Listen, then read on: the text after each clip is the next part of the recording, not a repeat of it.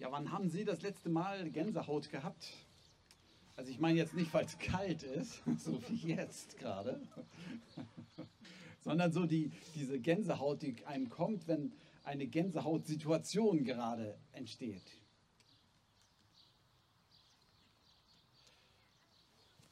Wir tauschen uns jetzt nicht darüber aus. Ich lasse die Frage einfach so stehen. Die Geschichte, die hier im Evangelium bei Lukas jetzt heute erzählt wird, ist so eine Gänsehautsituation. Lukas oder unser Abschnitt fängt ja mittendrin an, dass Jesus zu der Stelle kommt auf dem Ölberg. Eins der Feste ist gerade. Das Passafest steht vor der Tür. Die Vorbereitungen laufen und es kommen Hunderte, Tausende Leute aus allen Ecken des Landes nach Jerusalem. Das war ein großes Ereignis damals. Und wie das so ist, wie bei Kirchentagen, ähm, kann man das noch so in Deutschland auch nachempfinden. Plötzlich sind alle ein bisschen in Aufregung. Und der Ölberg ist der letzte Berg. Wenn man da oben ist, dann guckt man auf die Stadt Jerusalem und den Tempel.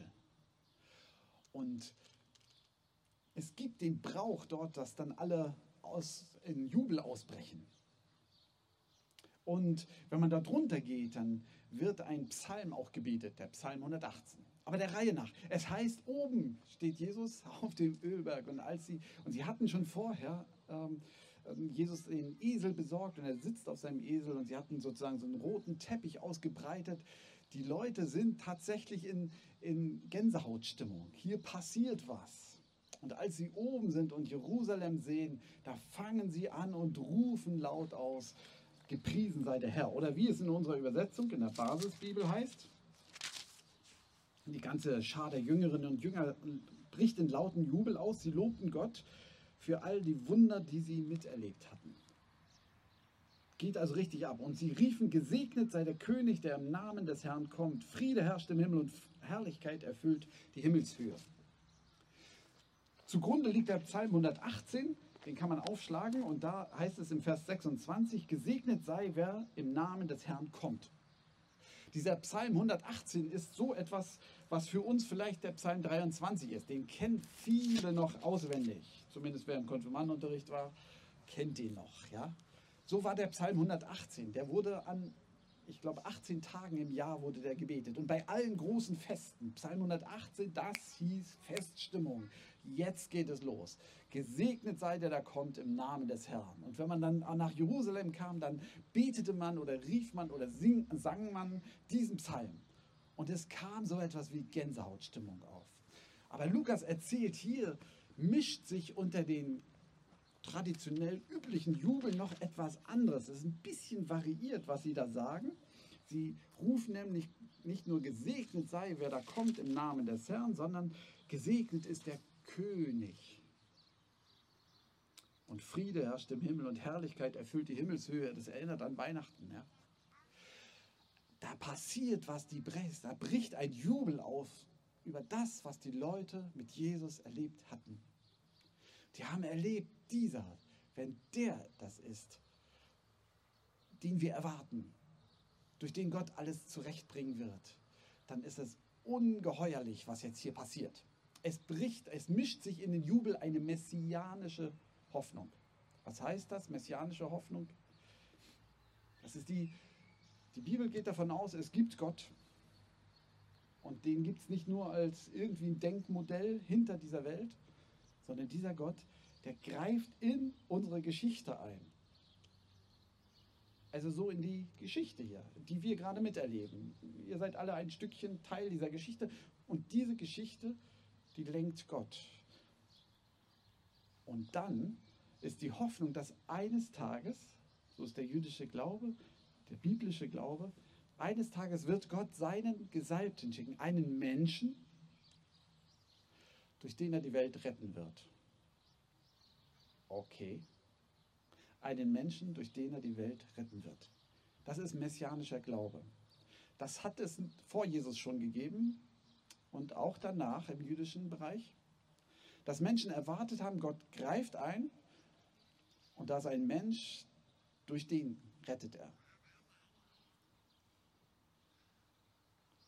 Das kann man hinterfragen, machen wir jetzt nicht. Natürlich gibt es viele Fragen, gerade für uns, die wir erlebt haben, was passiert, wenn man alles auf einen Menschen setzt. Viele Fragezeichen. Das war damals nicht das Thema. Die Leute sehen Jesus und sagen, das ist der König, das ist der eine, durch den Gott diese ganze Welt retten wird. Und sie brechen in einen Jubel aus. Und dann heißt es, dass dann einige da sind äh, von den Pharisäern, nicht alle Pharisäer, aber einige Pharisäer, die sehen das, was dort passiert. Und die sagen, äh, sag ihnen, dass sie aufhören sollen. Jesus, das ist nicht gut. Also kein grundlegender Widerstand, aber sie sagen, das, was hier passiert, ist nicht gut. Wir wissen nicht warum. Vielleicht, weil sie merken, die erwarten hier einen König. Das geht jetzt ins Politische, das endet im politischen Desaster. Hier geht etwas los, ein Aufstand gegen die, die Herrschenden. Oh, oh, das können wir nicht verantworten. Vielleicht. Vielleicht ist es auch die Skepsis, ob Gott überhaupt durch einzelne Menschen, der große Gott, Schöpfer der Welt, durch einen Menschen, soll er sich hier rettend in diese Welt einmischen? Kann das überhaupt sein? Wir wissen nicht, was die Bedenken waren. Aber vielleicht können wir sie nachvollziehen. Und jetzt kommt Jesus und antwortet, wenn die sie nicht rufen werden, das sage ich euch, wenn sie schweigen, dann werden die Steine schreien. Wenn ich das richtig in Erinnerung habe, war das damals auch so eine Redewendung. Also wenn man sagt, aber bitte verratet nicht, was jetzt hier, raus, hier zu Hause gerade für einen Streit abgeht oder was euer Vater für ein unmöglicher Mensch ist, dann hat man gesagt, darüber können wir nicht schweigen, sonst werden das die Steine und Balken weiterrufen. Äh, Balken gab es nicht da, wo Jesus gerade war, auf dem Berg, auf dem Ölberg. Deshalb nur die Steine werden schreien. Wir können das nicht verschweigen. Ihr könnt versuchen, das zum Schweigen zu bringen, aber sie werden es schreien. Jesus bestätigt das, obwohl er etwas anderes damit im Sinn hat. Er bestätigt das, dass es durch einen Menschen Gott in dieser Welt etwas tun wird. Und zwar durch ihn selbst. Gott in Jesus. Unglaublich. Ja. Aber so ist es. Ihr könnt versuchen, das zum Schweigen zu bringen. Das ist die Hoffnung. Und zum Zweiten, sie erwarten den König, das ist gefährlich. Ihr habt recht. Und es wird mich ans Kreuz bringen. Aber wir können es nicht verschweigen. Der eigentliche König bin ich. Okay, das ist die Geschichte, die uns für heute gesagt wird. Was nehmen wir daraus mit? Vielleicht zuerst, wenn Leute begeistert sind und begeistert von Gott reden, dann schüttelt nicht den Kopf, versucht es nicht äh, abzuwiegeln, fangt nicht an, euch fremd zu schämen. Hört hin, was sie sagen. Hört hin, was Leute erzählen, was sie mit Gott erlebt haben. Egal, ob das im Iran, in Afghanistan, in Schottland, in Schweden, in den USA oder hier bei uns in Deutschland, in Vorpommern, in Schönwalde ist. Hört hin, was Leute mit Jesus erlebt haben. Zweite, was wir mitnehmen können. Manche sehnen sich im Moment sehr danach, mal wieder so ein Gänsehautgefühl zu haben. Also, ihr wisst schon. Zumeist kommt das ja auf, wenn viele Leute zusammen sind, wenn man mit anderen singt zusammen, wenn, wenn man wirklich was zusammen erlebt, dass dann plötzlich etwas passiert, wo man merkt, wow, hier geht jetzt wirklich was Wichtiges los. Erstaunlich ist, dass Kinder ähm, das oft und einfacher erleben. Also unsere Jüngste äh, zum Nikolaus und jetzt wieder zu Ostern. Sie war sowas von begeistert über den Osterhasen und dass da plötzlich Nikolaus was in die Schuhe gesteckt hat. Die Augen leuchtet weg, der war enorm. Ja? Eine große Freude. Und ich beobachte das, dass so ab dem Jugendalter, dass Leute dem sich hinterher sehnen und sagen, ach, das möchte ich auch mal wieder erleben, mich so unmittelbar freuen können. Aber dann hat man etwas schon zehnmal erlebt, vielleicht 20 Mal. Und egal wie doll man sich anstrengt, so diese Begeisterung, die unmittelbare, will nicht wieder kommen. Was wir hier mitnehmen können, ist, ähm, es kommt nicht auf die unmittelbare Emotion an, die Begeisterung. Am Ende kommt es darauf an, dass eine Glut der Lebensfreude entsteht. Und die Frage ist, wie Glut der Lebensfreude entstehen kann. Dass ich nämlich anfange und mich freue über das, was ich erlebe und das immer wieder auch beim Namen nenne, ausspreche, hinaus singe. So wie die Leute, die jedes Mal, wenn sie zum Fest gekommen sind, es ausgesprochen haben. Gelobt sei, der da kommt im Namen des Herrn. Immer wieder den Psalm ausgesprochen. Und so ist aus der unmittelbaren Freude dann eine Glut der Lebensfreude gekommen. Das wünsche ich und ich für mich, ehrlich gesagt. Und ich bin voller Bewunderung für Leute, die älter sind noch als ich. Oft sehr alte und die diese Lebensfreude ausstrahlen. Das ist das Zweite. Das Dritte, was damit zusammenhängt, ist, dass dieses, diese Glut der Lebensfreude oft da entsteht, wo es so etwas wie einen, so eine Kiste der Tradition gibt, also oder ein Gefäß, ja. Also es ist sehr schön, wenn man Wasser irgendwie an der Quelle hat und mit der Hand einfach unter das Wasser und das trinkt. Aber auf Dauer ist es effektiver, wenn man sich eine Tasse anschafft. Da kann man besser trinken. Im Alltag auch. Und Tradition verstehe ich so, dass das, was man macht, was so ist wie so eine Tasse. Das, so wie die Leute hier im Lukas-Evangelium, die greifen auf Worte zurück, die sie gelernt haben. Die müssen nicht nachdenken, die nehmen diese Sätze einfach und rufen die raus. Gelobt seid, so sie es immer so machen. Ich glaube, das ist hilfreich für uns, wenn wir uns solche Gewohnheiten angewöhnen die haben wir ja alle. Wir wissen alle, man zieht sich schick an, man putzt sich die Zähne, man deckt den Tisch richtig, vernünftig. Das sind alles Traditionen. Aber auch solche geistlichen, also mit Gott, besonders auf Gott abzielende Traditionen sind wichtig. Dass wir zum Beispiel Lieder singen und lernen. Also ich bin ein Freund davon, etwas auswendig zu lernen. Wer den Psalm 23 oder Psalm 118 sich mal vornehmen will, lernt es doch auswendig dass dann, wenn der Durst da ist, dass ich schon mal die Tasse hinstellen kann. Ich kann dann schon mal diesen Psalm beten.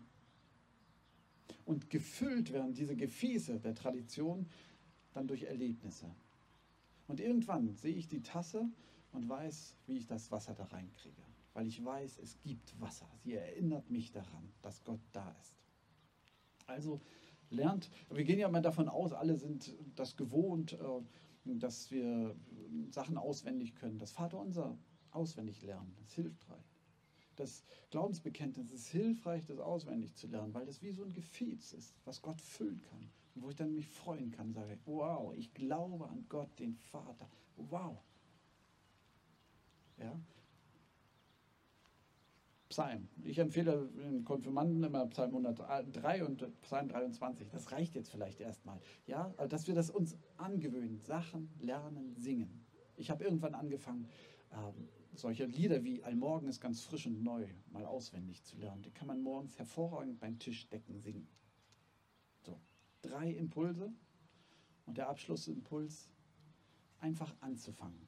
Anzufangen so, wie die hier, die auf dem Berg sind und Jerusalem singen und dann ihre Tasse der Tradition rausholen und einfach anfangen, Gott zu loben für das, was sie gesehen haben. Jesus tut Großes bis heute. Und vielleicht ist es heute irgendwann mal die Gelegenheit, sich zu Hause hinzustellen und den Namen Jesus mal laut auszusprechen. Jesus.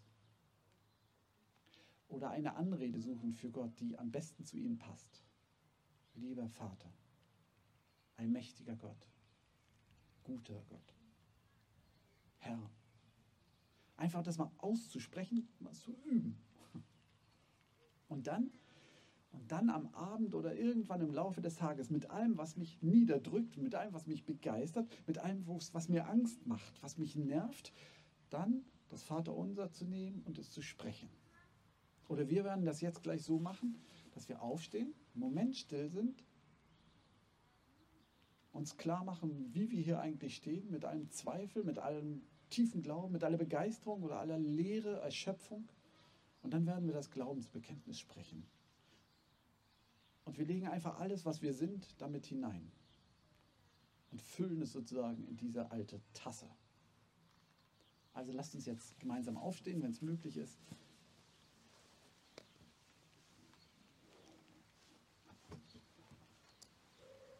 Und zusammen beten. Ich glaube an Gott, den Vater, den Allmächtigen, den Schöpfer des Himmels und der Erde und an Jesus Christus, seinen eingeborenen Sohn, unseren Herrn, empfangen durch den Heiligen Geist, geboren von der Jungfrau Maria, gelitten unter Pontius Pilatus, gekreuzigt, gestorben und begraben, hinabgestiegen in das Reich des Todes, am dritten Tage auferstanden von den Toten, aufgefahren in den Himmel. Er sitzt zur Rechten Gottes, des allmächtigen Vaters. Von dort wird er kommen, zu richten die Lebenden und die Toten. Ich glaube an den Heiligen Geist, die heilige christliche Kirche, die Gemeinschaft der Heiligen, Vergebung der Sünden, Auferstehung der Toten und das ewige Leben.